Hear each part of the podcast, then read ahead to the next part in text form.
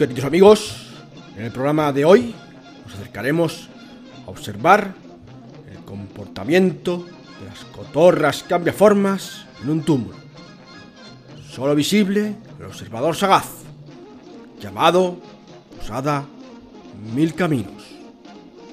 Serán ustedes los que determinen su juicio si son hermosas o terribles sus palabras. Muchas gracias buena suerte.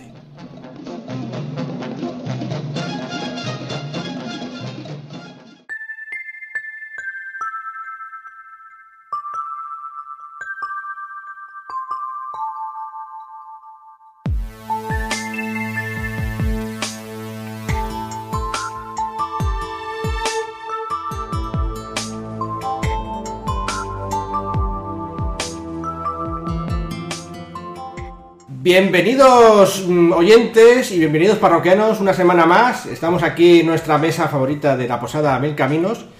Y bueno, hoy traemos una nueva reseña de otro juego de rol, uno de los más populares o de los que más hemos jugado nosotros, ¿verdad Sergio? Así es, así es, le hemos pegado muy duro a este juego. Sí, de hecho hemos jugado, fue el primer juego del mundo de tinieblas que jugamos, ¿no es así Alberto? Sí, la gente normalmente empezaba con vampiro y nosotros, salvo una de nuestras parroquianas, empezó por hombre lobo. Yo no he de decir que estuve ahí ahí, lo que pasa que me parece que la... Aunque tuve la primera... Me pare... No, es que no me acuerdo bien, pero creo que la primera ficha la tuve de Hombre Lobo, pero nunca llegué a jugar así. Un clásico, hacerte unos fichas y no llegar a jugar. primera ficha de Mundo de Tinieblas fue de Hombre Lobo. también. Pero bueno, a lo que he jugado durante muchos, muchos años ha sido Vampiro, sí. Ese fue ese es el más típico de Mundo de Tinieblas, pero bueno, de hecho nosotros conocíamos el vampiro, pero jugamos al hombre lobo porque lo tenía José, que hoy no está, de nuevo tiene que estar atendiendo a la progenie, a los, bueno, aquí se llamarían el hombre lobo los... A la parentela. Parentela. O los cachorros. Cachorros, O los cachorros, sí. Sí, o los cachorros, eso es. Bueno, pues nada, vamos a hablar un poquito de este jueguecito. Eh, primero voy a contar un poco su historia, así en resumidas, en resumidas cuentas. Eh, fue la primera fecha de publicación en inglés fue en 1992, nada menos. O sea que ya han pasado unos cuantos años. Y la publicó, bueno, fue diseñado por la gente de White Wolf, eh, por Mac Reinhagen, cuando ya saltaron al estrellato con vampiro y demás. Y dijeron, vamos a hacer ahí todos los bichos que hay, vampiros, magos, muertos, eh, lo que sea.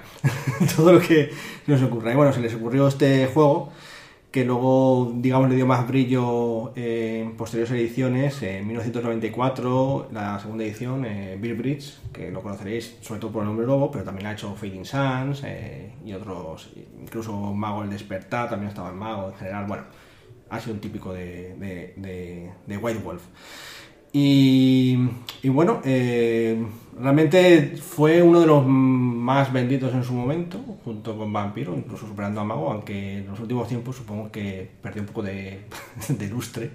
Quizá era demasiado maniqueo, no sé qué pensáis vosotros. eh. No sé, yo creo que igual puede ser a lo mejor que la gente se cansase, puede ser también que coincidió un poquito con la caída un poquito del rol en general. O sea, yo creo que fue un poquito a la par a lo mejor con el resto. Sí, no sé, pero ahora incluso con las nuevas ediciones que han sacado, eh, Hombre Lobo, a pesar de ser el segundo y haber sido uno de los más vendidos, ya no tiene ese, eso que Tirón. tiene, ese, ese- ese tirón que tuvo en su momento, ¿no? Ya es casi más por nostalgia, ¿no? Pues quizá era demasiado juvenil, quizá el Hombre Puede ser, sí que es muy, es muy de teenagers. Sí. Es verdad. Cuando, al menos cuando lo publicaron, daba esa sensación. Bueno, luego hablaremos un poco de ambientación para que quede claro y demás. Y nada, comparte el mismo sistema, eh, el mismo mundo, esto es como lo de los cómics, ¿no? Está todo en el mismo universo, eh, metido y tal. eh. y, y para mí, luego de las conclusiones hablaremos más, pero eh, yo creo que también fue un poco a competir quizás con el Dungeons, en el sentido de que es así como muy de... como de pegarse, ¿no? De, muy violento y demás. Y bueno, a mí me gustó mucho cuando lo jugué en su momento, me pareció muy atractivo, quizá también porque éramos teenagers. A ver, es cierto también que decimos siempre que es muy de dar palos, porque es cierto que es de dar palos, que son las picadoras de carne del mundo de tinieblas, pero tiene un en su defensa diría que tiene un trasfondo suficiente para hacer cosas de intrigas y sociales y demás, o sea, muy independiente, y bueno, del chamanismo y tal, y tiene, tiene bastante juego, ¿no? Bueno, Bueno, y también eh, hay muchas veces. Yo en Vampiro he jugado muy social y en Vampiro he jugado muy picadora de carne. Lo, lo que pasa que yo creo que la gente que juega en, en Vampiro de mecan- en forma de picadora de carne mm, siguen jugando en vampiro porque por costumbre, porque a lo mejor por su forma de juego les pegaría más hombre lobo. Sí, ¿no? Al final todo tiene su momento y su lugar. Sí, sí. En vampiro a veces habrá que levantar la mano y en hombre lobo a veces habrá que sentarse en una mesa A de negociación. Sí. Bueno, vamos a hablar primero de la ambientación, así que volvemos ahora.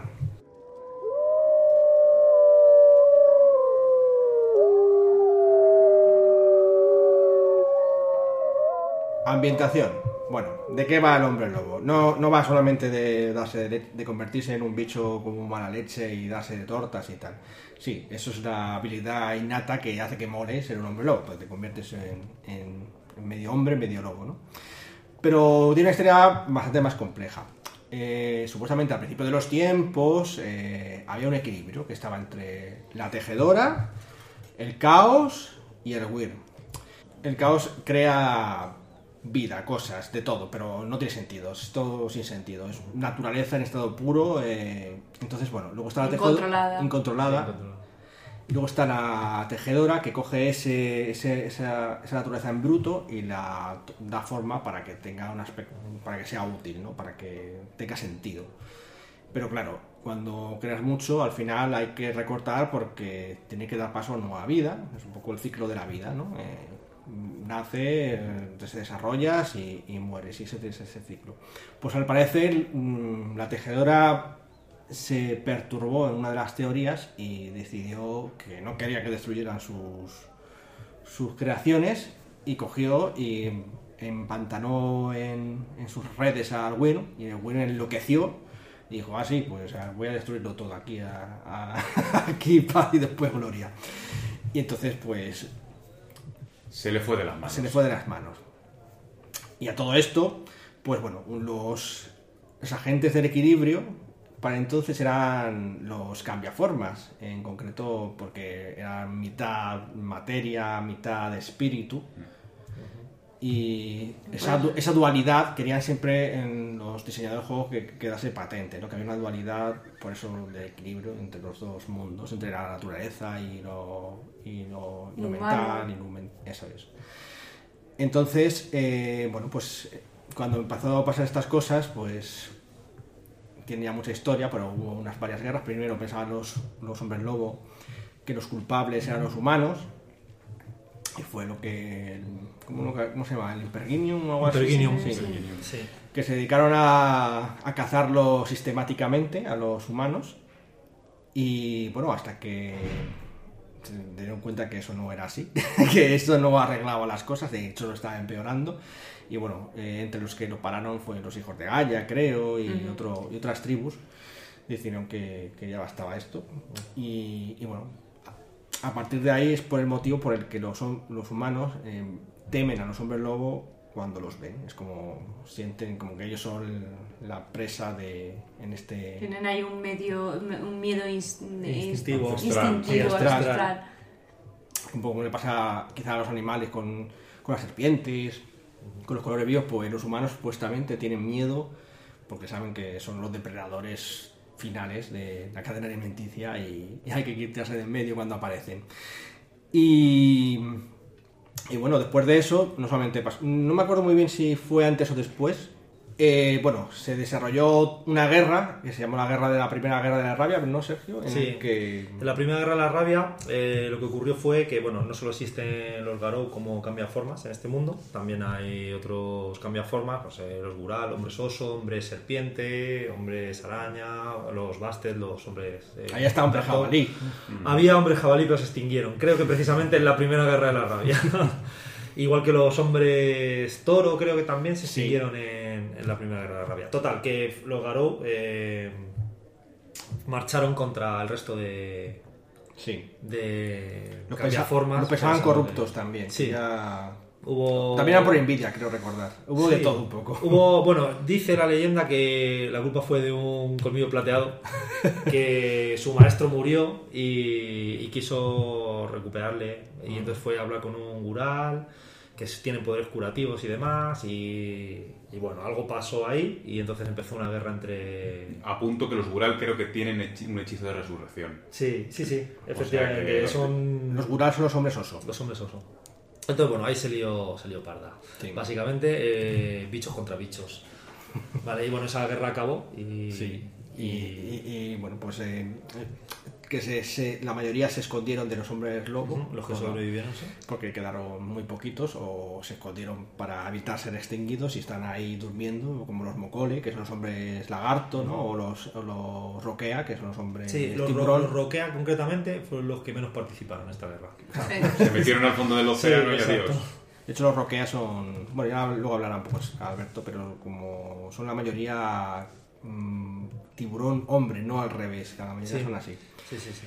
Bueno, em, el caso es que bueno, después de todas estas guerras la cosa no fue a, a mejor. Eh, los humanos se desarrollaron más en por a lo largo del mundo y bueno, pues digamos que fueron eh, echándose hacia atrás los hombres lobos respecto a la humanidad. Que es algo que sospechaban al principio. Sí, así que bueno, eh, de hecho los Garras Rojas, una tribu también muy beligerante, pues dijo que tenían que haber seguido porque esto son las consecuencias de no haber terminado el trabajo. Pero bueno, el caso es que las cosas no van bien, así a fin de cuentas. Eh, si luego hay una segunda, una segunda Sí, guerra, la segunda guerra de la rabia fue entre Garous, entre los Garous europeos cuando pisaron tierra americana y los autóctonos de, de las tierras americanas. De hecho, aquí voy a pedir el comodín del público. Creo recordar que se extinguieron los croatanos Sí. en esa guerra. de la- En América había tres grandes Garou, que eran los hermanos, que eran croatanos, Uctena y Wendigos. Cada uno más o menos cubría como una zona de, de toda América, incluyendo América del Sur. Y efectivamente los croatanos se extinguieron. Pues, eh, bueno, tras todo ello, pues como digo, el mundo no ha mejorado y el Win sigue progresando. La tejedora sigue enloquecida y haciendo sus cosas, pero al final lo único que está provocando al Win es que sea cada vez más, más fuerte. Y el Win se manifiesta de muchas formas eh, en el mundo, como la propia contaminación, ahora aquí quizá un poco de cambio climático está ah, viéndose más sus garras, sus dientes, ¿no? Eh, los mares y demás, bueno, pues eh, digamos que y tiene sus propios agentes, que son los Fomori, que son humanos muy corruptos, más aún de los que conocemos, pues más todo todavía, incluso con poderes que les entrega rollo como si fuese una deidad Sí. a, Las perdiciones, ¿no? Los, los fomorinos son poseídos por Sí. perdiciones en algunos casos. Luego hablaremos de ellos. Creo que los hombres lobo además mm, están muy unidos al mundo espiritual. Y por eso hay tanto chamanismo y tal. Y está también quizá un poco orientado al mundo estadounidense, ¿no? A, a las Sí, a antiguos- las sí, tribus. a las tribus indígenas y demás. Y bueno, pues ha llegado a un punto en el que consideran los hombres lobo que están a las, al borde del apocalipsis, que está muy cerca el, que el Weir renazca en toda su, for- toda su plenitud en el mundo y acabe con el mundo, el universo, todo lo conocido. Y bueno, pues está librando una última batalla para ver si consiguen algo, salvar algo, porque... Pero la mayoría está bastante... es muy, muy catastrofista, parece que, que haga lo que hagan. Además, esto, el título es Hombre Lobo, el Apocalipsis. Sí. Eso dice mucho de la situación en la que están. Sí, es un poco como una guerra que sabes que tienes perdida y claro, quieren también hablar, supongo que los autores querían poner eso que dices, mira, te vamos a dar el personaje más poderoso Para que no puedas hacer nada. No, y te das cuenta de que aunque eres el más poderoso y, y casi imparable, aún así hay algo que es más poderoso e imparable que tú, ¿no? Entonces, y bueno, pues ahonda un poco en el concepto de que, tien- de que en realidad la culpa de que esto esté pasando porque también están desunidos, porque no colaboran, por eso quieren también mm, eh, motivar el, el asunto de las manadas y que está muy bien, de hecho como concepto de grupos de juego frente a lo mejor los vampiros que a veces no sé por qué están juntos los vampiros y se odian entre ellos, pero los hombres luego tienen un motivo para, varios motivos para, para hacerlo. Pero bueno, pues eso, entonces eh, así fue como desarrolla un poco la historia, no sé a vosotros qué os parece así en general Sí. eh, la ambientación de Hombre Lobo. Pues a mí es un juego muy. O sea, los personajes son muy tribales todos y la verdad es que mola. Ese punto eh, shaman- tipo chamánico que dices, aparte un poco así de, de llevarte a América, América del Norte, América del Sur, también te hace pensar un poco en tribus celtas y más zona europea. Así como algo como muy antiguo, muy mm, pre- eh, prehistórico, me refiero como a antes de las culturas clásicas, tipo Roma, Grecia y todo eso. Entonces es bastante interesante. Vale. A mí me resultó muy llamativo las primeras veces cuando empecé a ver el trasfondo el tema del- de la ecología y el tal, que es muy, está muy- como muy presente y que no te imaginas que en un juego de rol tenga, pueda tener tanta importancia. Es muy, mucho del tema del medio ambiente, de las, en contra de las grandes corporaciones, de- me, me, me resultó llamativo. ¿Ha dicho, ¿Ha dicho Capitán Planeta? El Capitán Planeta y los planetarios. Sí, a ver, claro, eh, es esa unión con la Tierra, ¿no? De alguna Sí, manera. sí, Es- sí. Al final los hombres lobos son como... Sí, pero lo, lo que pasa que es que te- es, la- es la guerreros unión con la tierra que tiene que es por todo lo del chamanismo y no sé qué, y también el tema de que el hombre lobo lo han enfocado a ser eso, una parte muy a la naturaleza. Es el guerrero de la naturaleza. Es el guerrero guerrero de la naturaleza, pero también te, te presentan luego enemigos que son del día a día y te presentan, no, no te lo dejan solo en, en la tema, no si te dicen, es que te ponen a, eh, te ponen, tiene, está Pentex, ¿no? Es, que es uno de los grandes malos todo el rato, que es una Sí, megacorporación sí, tal, que parece Que como contamina, eh, es que capitalista a tope. que parecen los de Montesano estos que están de Monsanto. Monsanto, Monsanto, o sea que Bueno, pues de todos modos, luego las conclusiones terminaremos de esta conversación. Ahora vamos a las tribus.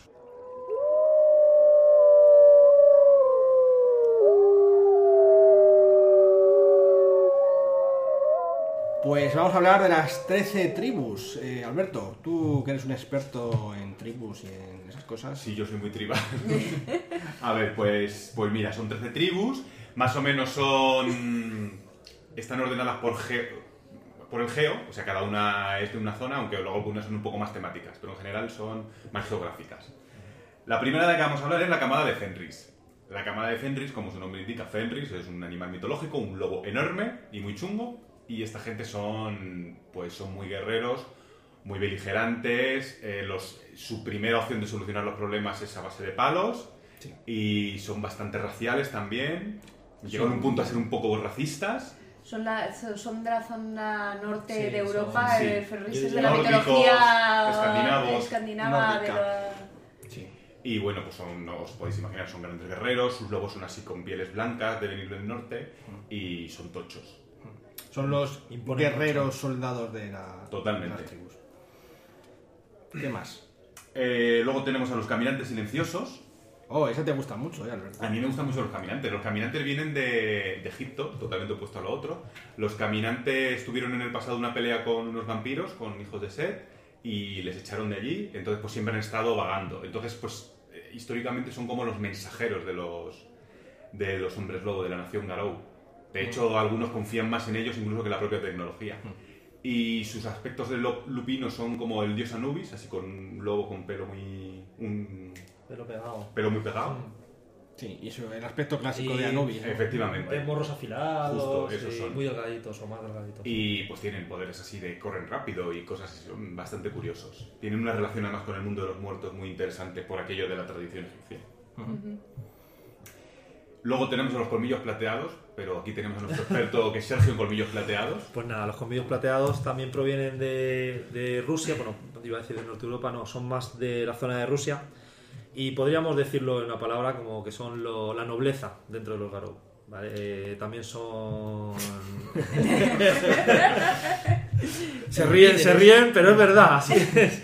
Que ellos se creen que son la nobleza de los Garou. O al menos lo fueron en el pasado. Eso sí. Y bueno, eh, entre sus características está un poco, son un poco endogámicos y han perdido un poquito de poder a lo largo de los años precisamente por esas costumbres suyas de, de mantener, digamos, pura la raza. Para ellos es muy importante seguir esa línea de pureza. Pero bueno, eso les está condenando de alguna manera. Ya.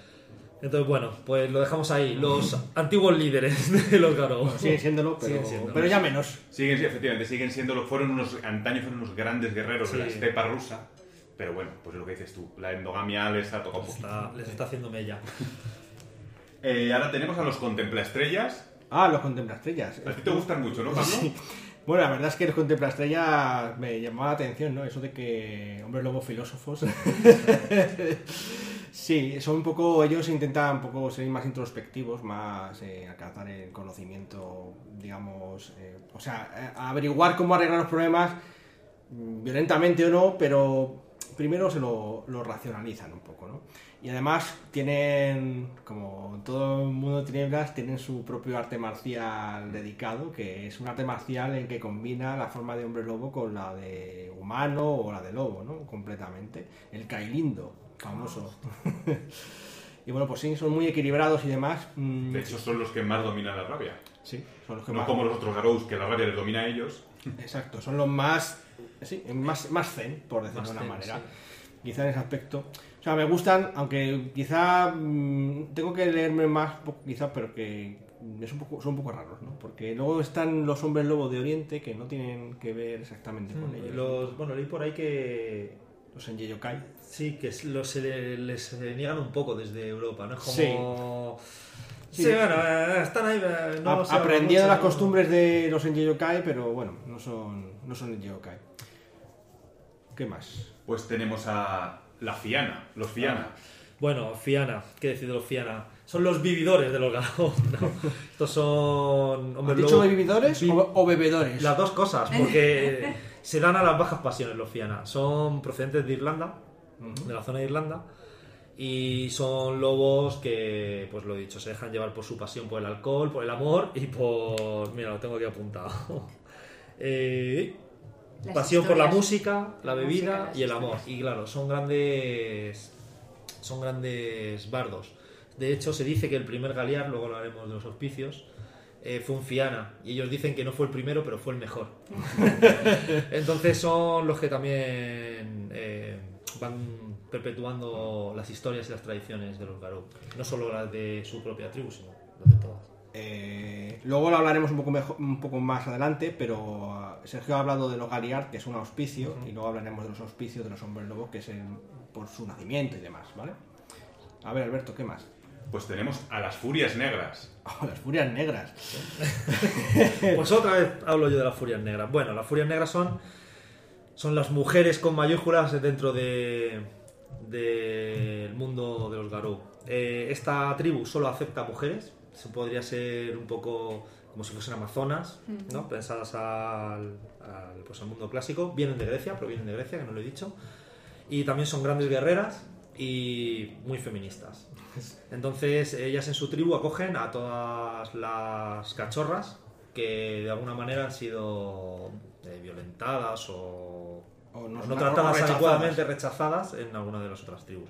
Y rechazan a los hombres.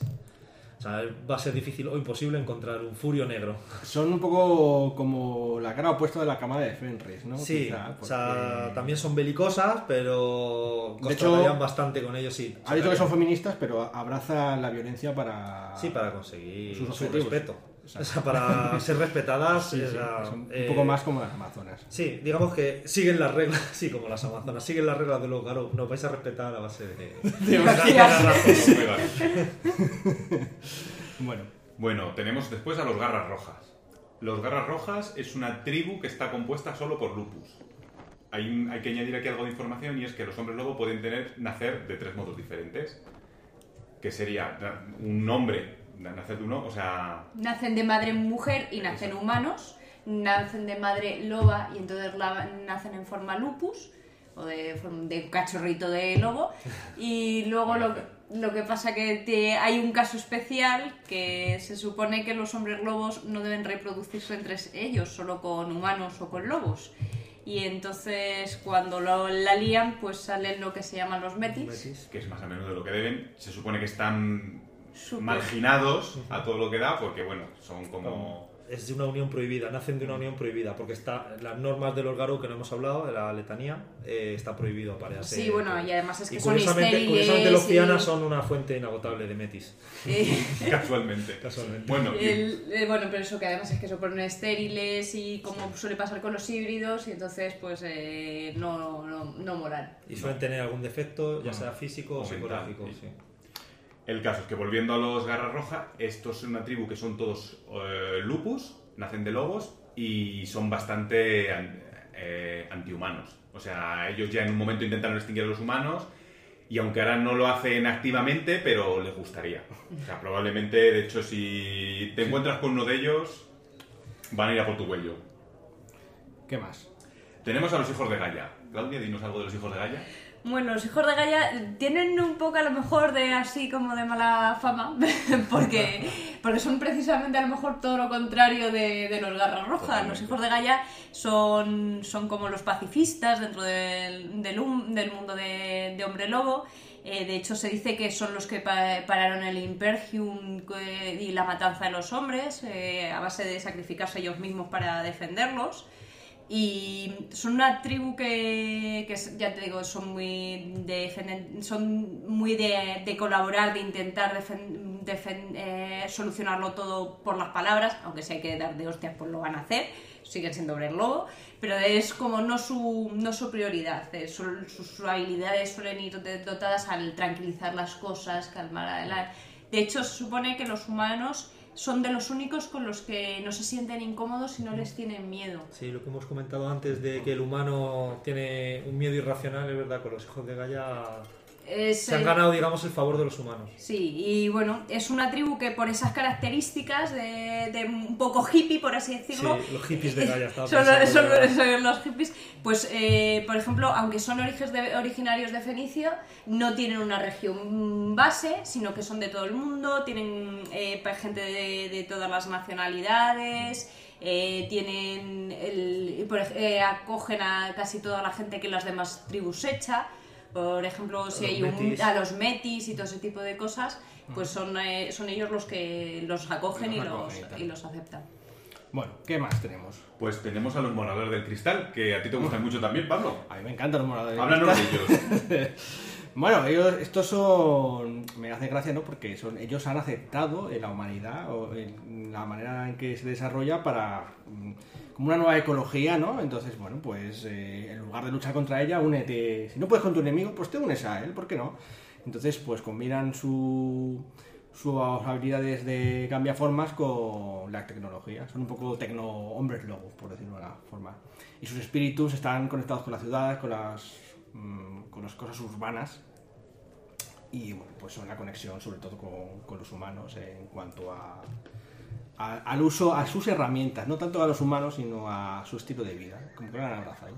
Y bueno, pues ahí están. Son, se, se han cambiado de nombre muchas veces, eh, los, eran antes los del ferrocarril o algo así. Los, Sí, los los jinetes del hierro. jinetes del Ah, hierro, pues sí, sí. Hombre Lobo Salvaje Este eran jinetes del hierro. Y el Pangea tenía otro nombre, ¿no? Sí. Bueno, Van avanzando según va avanzando civilización, Sí, claro. eso- Digamos que son los menos. em, Son la vanguardia de arcaicos, los- sí, la vanguardia es de. una vanguardia y bueno, pues efectivamente, eso- ellos también se oponen al, al Imperium y como es obvio.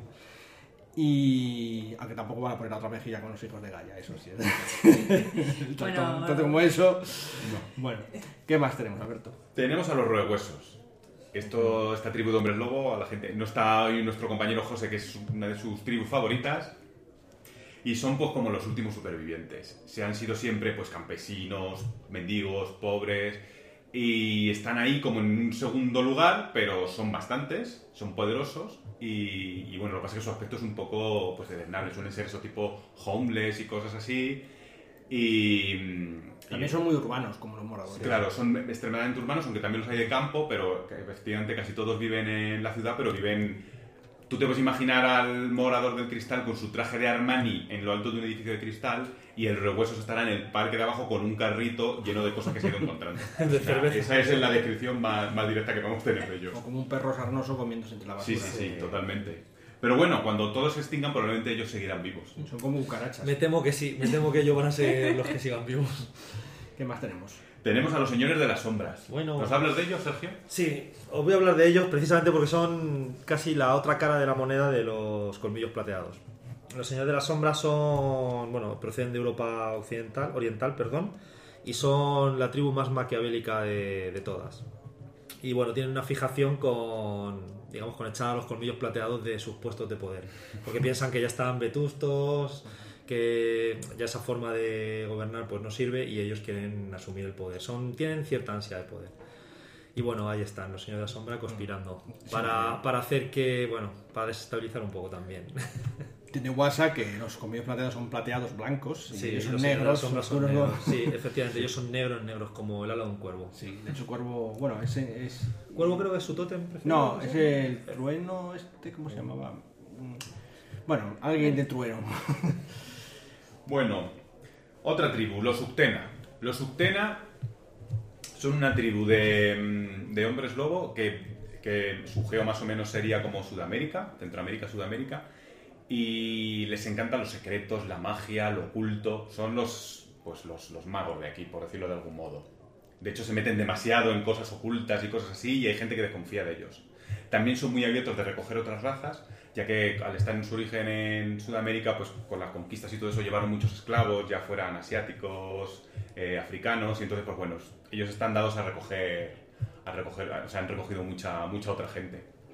Y ya te digo, son así como pequeñitos y, y bueno, tienen su Peque- gracia. pequeñitos como de tamaño, El- claro, como porque lobos son pequeñitos, sí. como lobo, que lo normal es que un, un garou suelen ser muy grandes. Y esto su característica es que son bastante pequeñitos. En comparación con los otros. En resumidas cuentas son como los magos de los Sí. hombres lobo. Y luego otra tribu también de, de América, pero ya más del norte, más iríamos a Estados Unidos o Canadá, serían los Wendigo. Los Wendigo, pues son pues lo que sería, eso sí que es el clásico chamán indio de las películas americanas, pues ese es el que nos viene cuando pensamos Sí. en un Wendigo. Su tótem es Wendigo, la criatura esta famosa que es como que, que- que Que congela. congela Y es rápida y eso. Y, y bueno, son también tremendos guerreros que han protegido su tierra. Tienen mucho odio hacia los occidentales, ¿no? Las, Ah, en realidad, Perdón, los occidentales. Los orientales en este caso. sí, en realidad, volviendo al tema de las tribus americanas, eran tres, los dos que os he comentado, Wendigo y Uctena, y hay una tercera que se extinguió, que son los croatanos, que estos se sacrificaron eh, honorablemente para acabar con cierta parte del WIP, por decirlo de algún modo. Sí. No sé si era el devorador o uno de estos. Una de Sí. las cabezas del Wyrm. Algo de eso era. Luego, os- ahora os- estas ya son extintas. Os voy a decir otras dos que, bueno, para que las tengáis en cuenta. Los Bungie son unos Garou que había en la zona de Australia que se mezclaron con animales marsupiales de allí y cuando llegaron los hombres lobo pensaron, los Garou europeos, pensaron que eran otra raza y acabaron con ellos también. Ya no quedan, pobrecitos. Y luego tenemos los aulladores blancos, que es bastante interesante porque esto era otra de las tribus que había de tradición celta, eran hermanos de los, Fiana. de los Fiana, pero eran muy orgullosos y tan orgullosos que decidieron acabar con el Will. Toda la tribu se fue a acabar con el Will. Y acabaron, pues eso, corruptos. Sí, y- porque se metieron en, la espira- en el pozo de la espiral negra y, bueno, pues lanzaron a su, Pero a su sol. esto, estos no están extintos. Estos No. no son distintos, ¿no? No, estos Dan- están reconvertidos. Efectivamente, lanzaron tanto que se convirtieron en los danzantes de la espiral negra.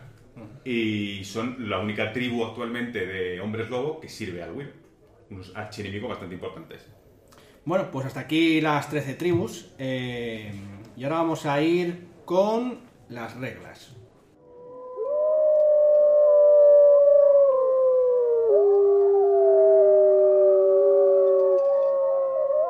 Ahora vamos a hablar de las reglas. Son, la mayoría son comunes al mundo de tinieblas, pero tienen algunas diferencias. Cuéntanos algo, Claudia. Bueno, pues como decíamos, son comunes al mundo de tinieblas, así que son dados de 10.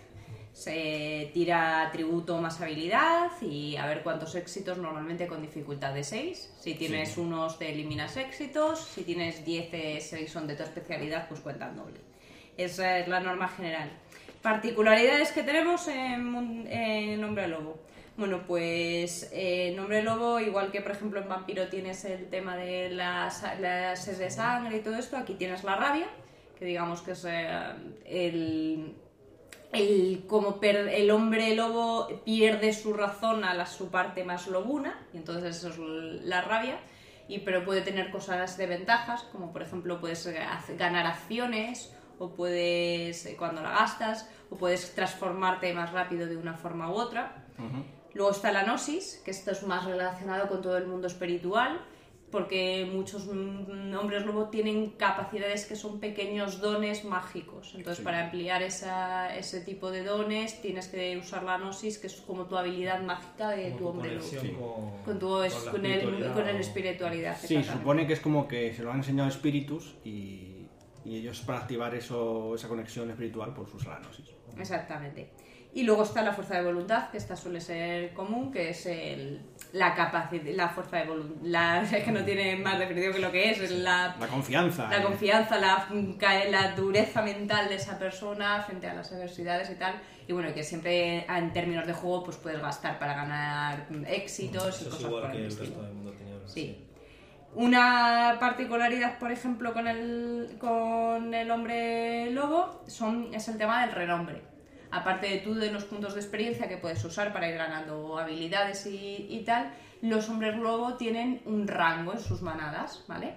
Y en sus tribus. Entonces, para ir ganando, eh, pasando de rangos, tienes que ir ganando tres cosas, que son gloria, honor y sabiduría y esa, esa por cada cosa que vas completando vas ganando puntitos en cada una de ellas y cuando acumulas punti- 10 puntos de, de una de ellas para, pasas ganas un nivel en cada una de ellas y cuando alcanzas ciertos niveles de, en conjunto dependiendo de tu auspicio que, que ya vamos que hablaremos luego de ellos pues vas pasando de nivel. Es un sistema de ranking complejo que que bueno, que digamos que mm, para a nivel de, de poder de tu personaje no influye, porque eso va por la experiencia, pero influye al a nivel de dentro del juego, socialmente, Socialmente no es lo mismo que tú seas un novatillo a que seas ya alguien con... Un anciano, vamos. Un anciano, exactamente, con un cierto renombre ¿Qué, se dice renombre? Claro, pero por eso ahí se llama. Por, eso ahí se llama. Otra de las particularidades de, de Hombre Lobo es que aunque tú tienes unos atributos físicos, eh, soci- eh, y sociales y mentales básicos, ¿vale? Como tiene, hemos hablado antes, el hombre lobo tiene formas. Y entonces esos atributos, dependiendo de la forma en la que estés, se van a ver afectados, sobre todo en cuestiones de, pe- de pelea. Entonces, ¿cuáles son esas formas? Está la homínido, que es forma humana normal. El, luego está en el otro extremo está el lupus, ¿vale? Que es un lobito. Mm, Tal y como es un lobo de, de, De la raza que- de la raza de una raza de cualquiera, pero un, un lobo común, ¿vale? Y luego hay tres formas in- intermedias, ¿vale?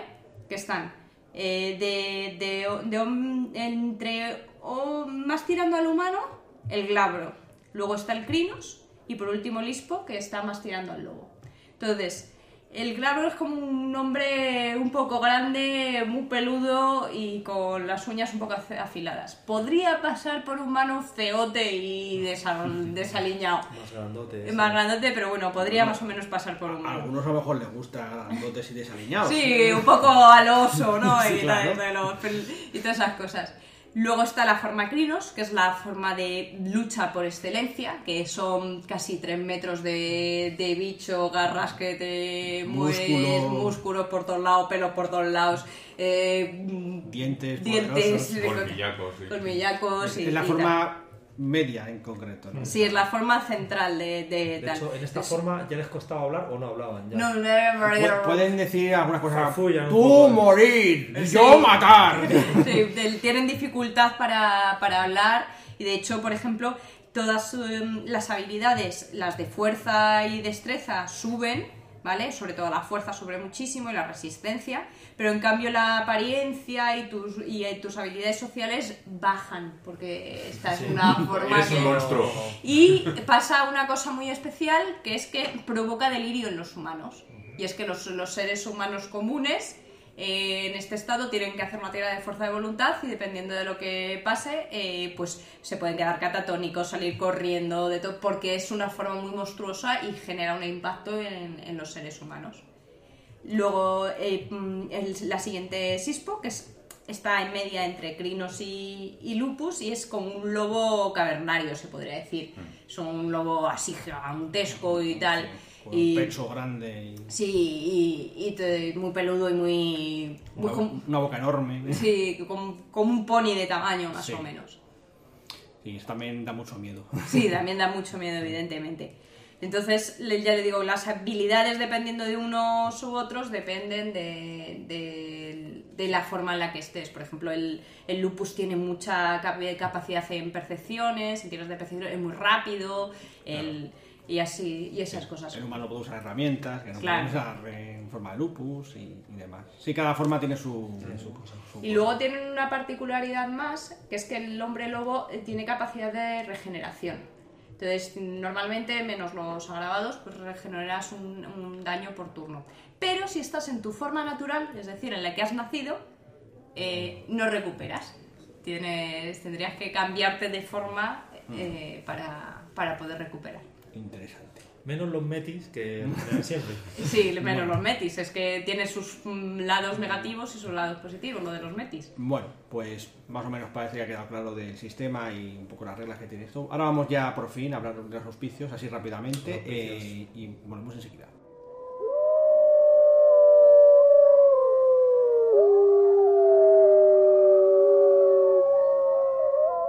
Bueno, ahora a qué aullan los lobos.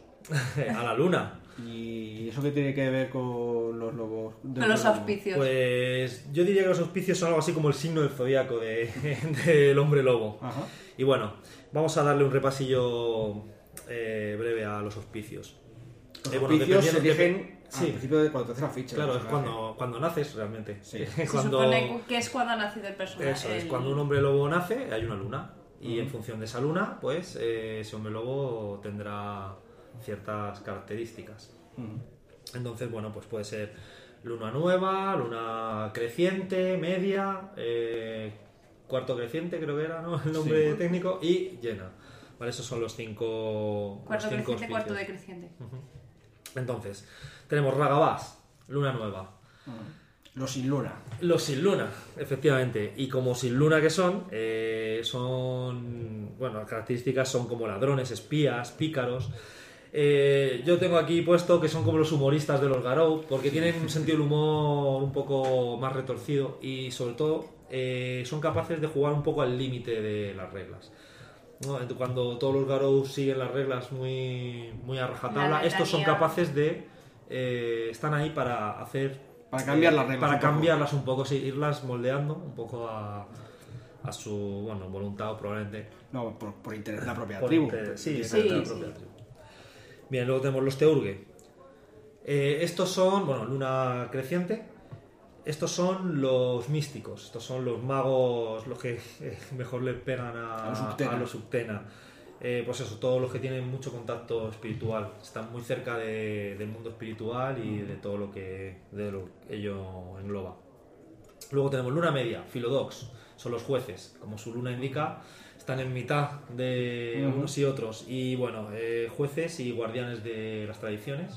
Sí, son También son muy buenos líderes.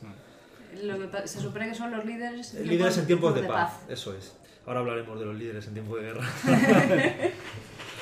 Eh, tenemos los Galiar, luna creciente. Gibosa. Gibosa, sí. Gibosa, efectivamente. Los Galiar son bueno, los bardos, ¿no? Decíamos antes de los Fiana que el primer Galiar había sido un Fiana. Bueno, pues son los historiadores, los que velan por el mantenimiento de las tradiciones y de ir perpetuando Sí. eh, la historia de los Garou. que nos acordemos de nuestro pasado. Que nos para- acordemos de nuestro pasado, porque para ellos es muy importante, como hemos comentado. Sí. Y bueno, llegamos a una llena, los Arrown.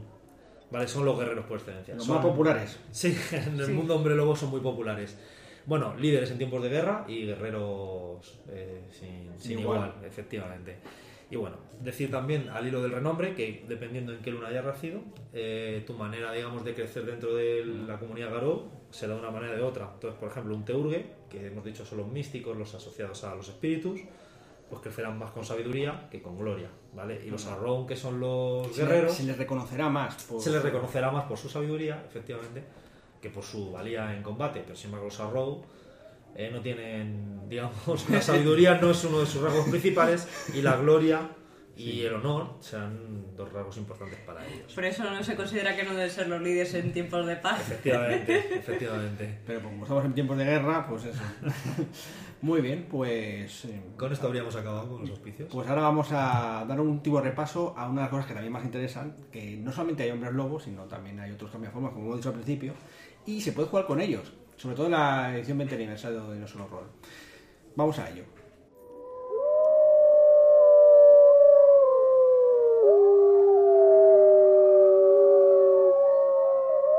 Bueno, pues aquí van las razas, bueno, perdidas, no, eh, Se supone que se los creíais eh, extintos después de la guerra, que hemos comentado antes, pero han vivido más o menos ocultos. Entonces, bueno, voy a decirlo muy rápidamente para que sepamos un poco si quieres jugar con otro animal, con otro cambiante. Ajava, estos son hombres hiena.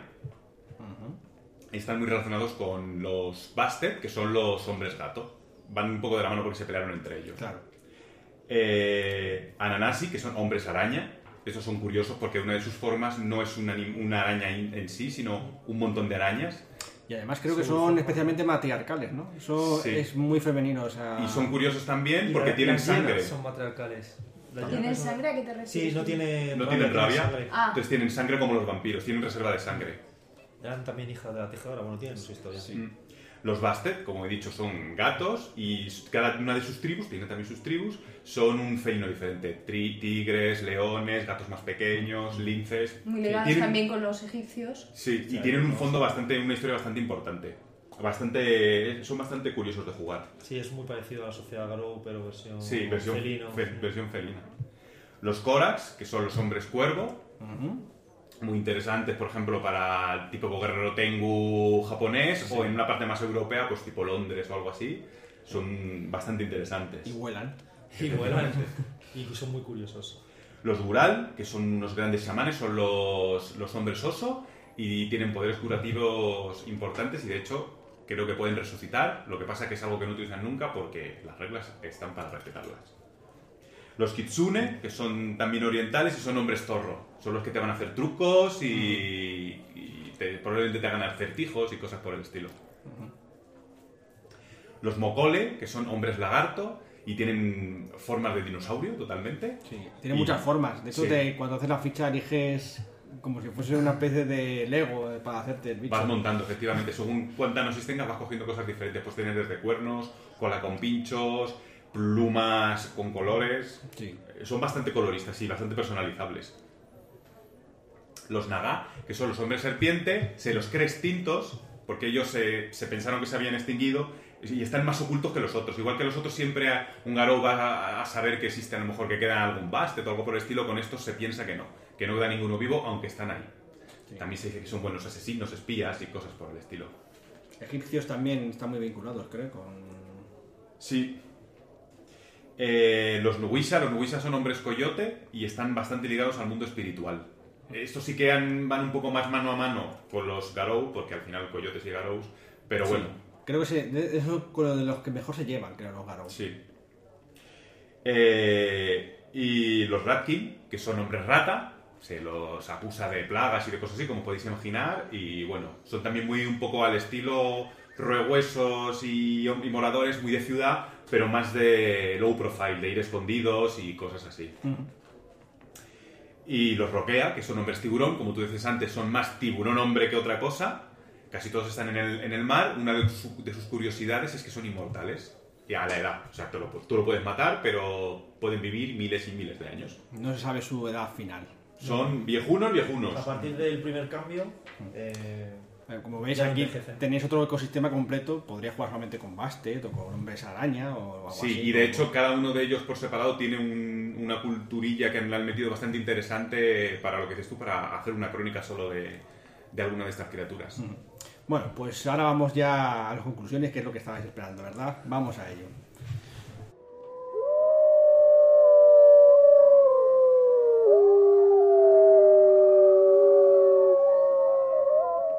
Eh, las conclusiones sobre este juego. Como ya hemos dicho al principio, fue para nosotros el primer juego de rol del mundo de tinieblas y para, para la mayoría, para Claudia no, pero también se, hizo su primera ficha en Hombre Lobo, pero bueno, tenemos como mucho apego emocional. Entonces, bueno, pues mm, si consideráis que nuestra crítica no es adecuada, pues perdonadnos la, la lagrimita.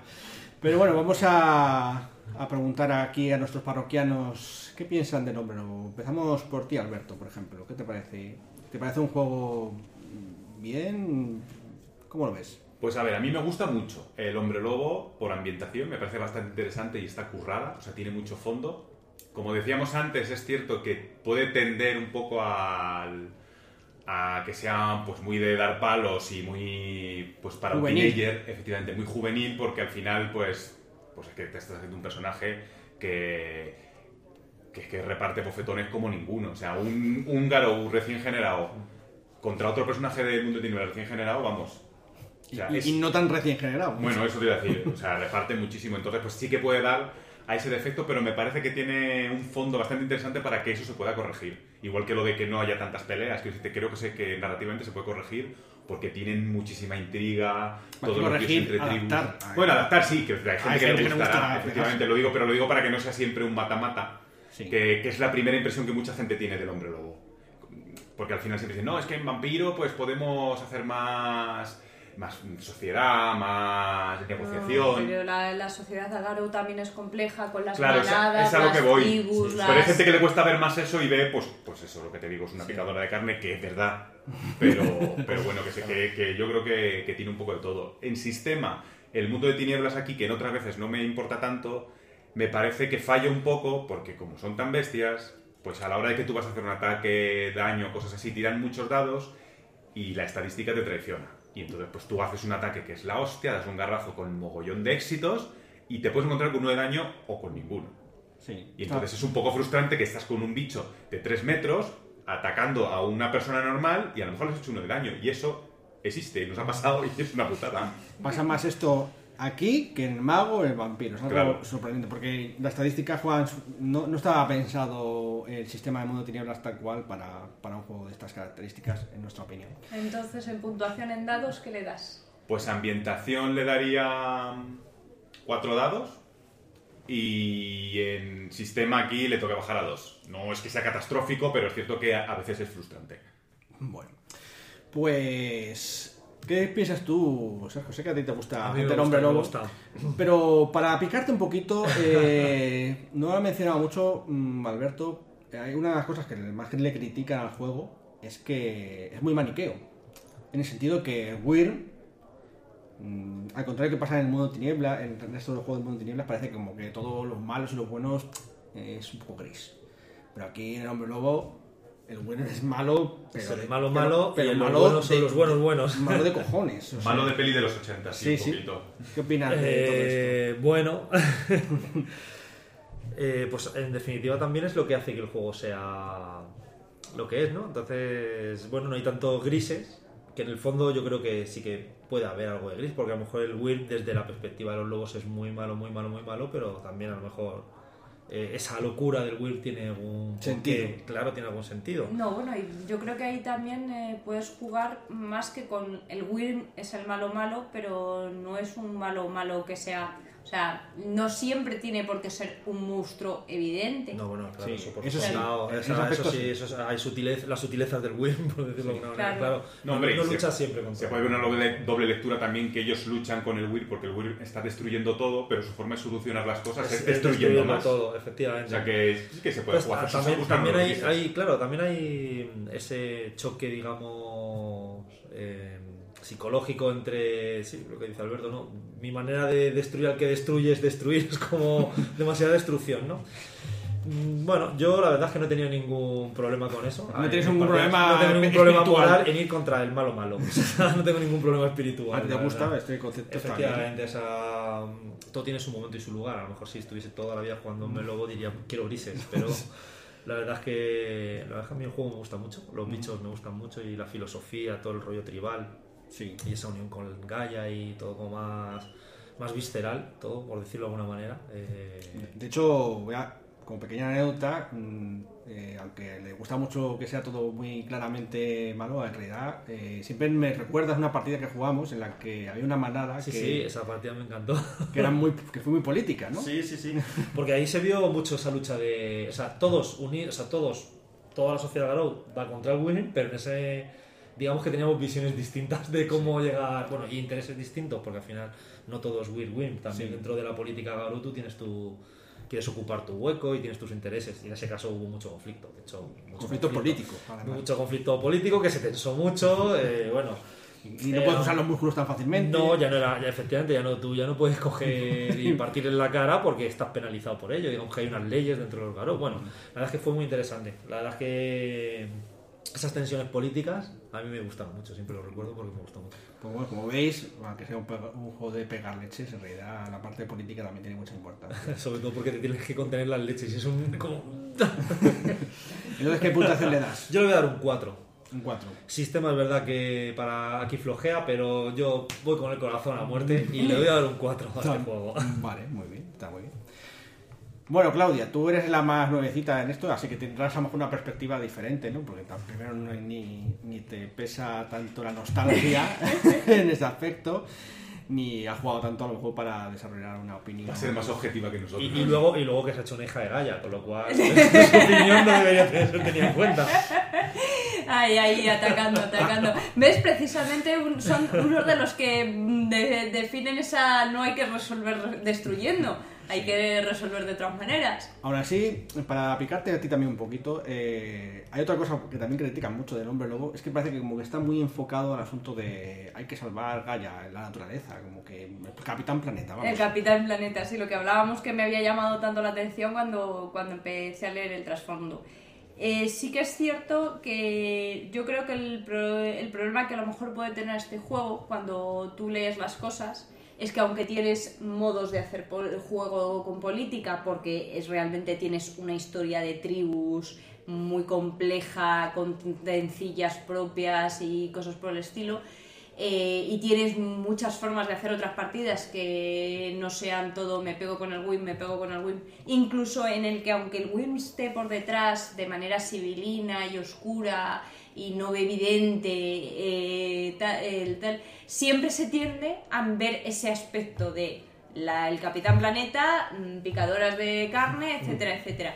Creo que ahí hay un problema que habiendo mucha ambientación mm, se queda en esas primeras impresiones de, de esas cosas, que yo eso ya no sé si es por cómo estaban hechas las primeras versiones o por o qué pasa, pero que tiene mucho más detrás de lo que de, de primera imagen se, se puede pensar la gente. Yo creo que tú ves la pantalla de Hombre Lobo y piensas en salir ahí a matar. Tipo Duños, Andramos, tipo... Sí, bueno, de hecho El el, libro, el a- libro si lo ves, La en la, la portada el tal es un garrazo en, la, en el en el en el, en el, en el sí, la cartón del- de la portada, troquelado, sí, eh. el troquelado de- del garrazo. Entonces, es mucho venden como esa imagen y, Y y entonces pierdes, se queda, la gente se queda en esa primera impresión, esas primeras cosas que no tienen por qué ser lo- todo lo que es el juego, aunque estén muy, pre- muy presentes, evidentemente.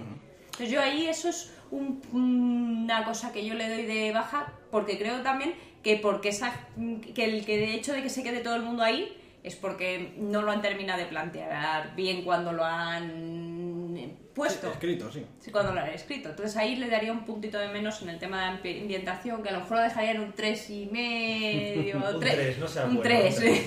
Y bueno, y lo de lo de los lo de la- el sistema de juego, lo que hablábamos de, sobre todo se nota mucho con el daño y de como como con un hombre lobo juegas mucho a, a las tortas. Supongo yo que si juegas una partida social, el, el sistema de, de juego no te afectaría tanto, pero se nota mucho, porque mm, si has fallado, has fallado, y si te ha salido bien, te ha salido bien. Y cuando estás haciendo una tirada de habilidades normal, si ya con que te salga un éxito, mm, ya más o menos la has pasado.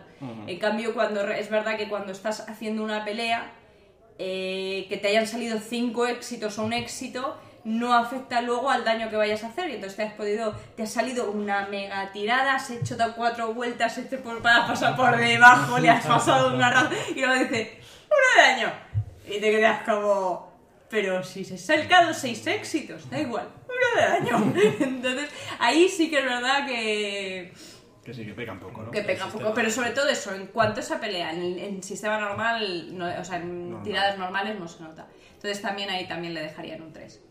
Te quedas con un 3 tres, entonces. Un 3 entonces. daditos para el hombre lobo. Bueno, pues aquí llega. He de decir que a pesar de ello, me lo paso muy bien jugando hombre lobo. ¿eh? Sí, yo creo que eso es lo que define un poco el hombre lobo y quiero un poco conclu- concluir con eso, que es un juego en el que te lo pasas pipa jugando. Yo creo que tiene muchos conceptos que te permiten bueno, pues eh, pasarlo bien en muchos aspectos. No tienes por qué, si te gusta más la política o, el- o la espiritual, ¿no? Porque- Sí, sí, la parte, la- la la parte parte mística también está muy... espiritual. Hemos dejado un poquito de lado que ellos comentabas tú al principio que son medio, se quiere ver como medio, medio espíritus. Hay que añadir que ellos pueden pasar a la umbra y hay muchas de sus aventuras que ocurren en la umbra, en el mundo este de las sombras del mundo de tinieblas. Y luego todos sus objetos, hay muchas cosas asociadas a los espíritus y demás. Y hay una cosa que a mí me gustó de, de- de este juego, es que se nota menos cuando eres un novato. Es decir, que tú empiezas con un personaje flojito, porque está- acabas de empezar. Yo, empe- yo he empezado en este grupo, como todos vosotros lleváis más tiempo. Mi, vosotros sois anciano y yo estaba en rango 1. Y, y- y mi personaje llegábamos a una situación de tal y podía aportar y no se sentía que estaba la remora. Entonces, eso em, yo creo que para la gente que empieza, el no frustrarse como de- mm, porque no puedes hacer nada o estás en un grupo muy mixto, eso es un punto a favor. Por eso decía tres y media, porque tiene sus cosas buenas. Bueno, ahora va- voy a intentar terminar mi conclusión, a ver si nadie me interrumpe más. Em,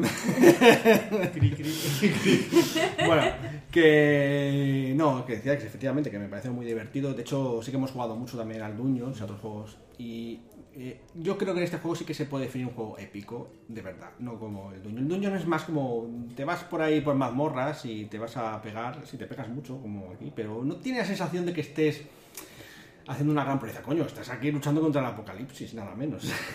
contra seres, eres la leche y aún así hay seres aún más poderosos que tú, o su combinación y demás, que te hace, bueno, pues eso.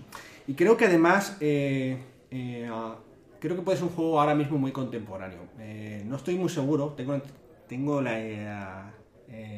no sé si intuición o creo haber leído que están pensando en una quinta edición, como han hecho con Vampiro, la mascarada.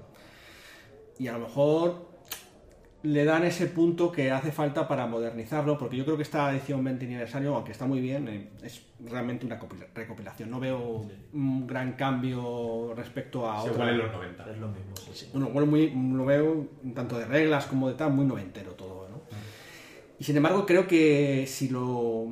Una pequeña capa de barniz le pueden dar un buen lavado y, y acercarlo mucho a los problemas que hay actuales, ¿no? De medioambientales, porque, bueno, es el Capitán Planeta, pero es- ahora sí que esto parece realmente catastrof- catastrofista y puedes aprovecharte de eso para crear y para denunciar una situación que está tan mal y, y creo que perfectamente puedes eh, dejarlo bien para, para plantear todo ese tipo de problemas en, en un juego. Incluso tienes ahí una pequeña, un pequeño nicho con lo de las furias negras y todas las problem- cuestiones que ha habido Sí, actualmente. no, sí. ahora, claro, o sea, yo he hablado de las furias negras con la boca pequeña. es verdad que esto en los 90 cuando empezamos a jugar no era tan polémico, ahora efectivamente, ahora tenemos ahí chicha para rato. Sí, sí, o sea, creo que realmente puede ser casi un juego mm, eh, que ha predicho todo lo que tenía Totalmente, que decir. sí. O sea que, bueno, es- un juego, y lo dice, siempre nunca lo, nunca lo escondieron, es un juego de violencia y es violento. Y está bien así, y punto, o sea, porque eso, eso, es su, eso es su concepto. Y sí, bueno, pues puede parecer muy teenager y tal, pero bueno, que, que creo que, que también eh, que, que, que no hay que dejarlo quedarse solamente con el concepto de, bueno, esto solamente cuando éramos niños y tal, sino que se puede sacar mucho provecho. Hay muchas razas y a veces parece un poco un circo porque tienes un montón de bichos y cosas así. Pero bueno, cada uno puede darle el barniz que crea. Quizá todas esas opciones te dan, permiten elegir un barniz u otro, ¿no? Puedes centrarte en unos bichos o solamente en los hombres lobo o, o lo que sea. Porque de hecho dicen que no, está, no hay muchos, no aparecen o, o como quieras verlo. Así que nada, yo también, quizá no sé si arrastrado por la nostalgia, eh, voy a darle cuatro dados, cuatro dadazos a. Porque se lo quito más que nada, sobre todo por quizá un poco el anticuado, en cuanto a que muy noventero. Y, y las reglas que efectivamente que le pesan mucho en algunos aspectos, sobre todo cuando cambian de forma. Dices, madre mía, mm, qué largo se me hace combatir con este sistema. Se, me, es largo. se me hace muy largo, muy largo. Pero bueno, eso, eso creo que, que con el tiempo se puede solucionar también. En fin, eh, ¿alguna cosa más antes de cerrar la taberna? Nada, yo simplemente decir que si no lo habéis probado, tenéis que probarlo. Indispensable. Si queréis divertiros, probadlo rápido y visceral. Sí, y de hecho es gracioso también que como las tribus muchas están, tienen conflictos entre ellas, vas a tener conflicto con los jugadores y eso va a dar también mucha chicha, mucho juego. Bueno, pues nada, nos vemos en la próxima en el próximo episodio, en la posada de mi caminos. Hasta luego.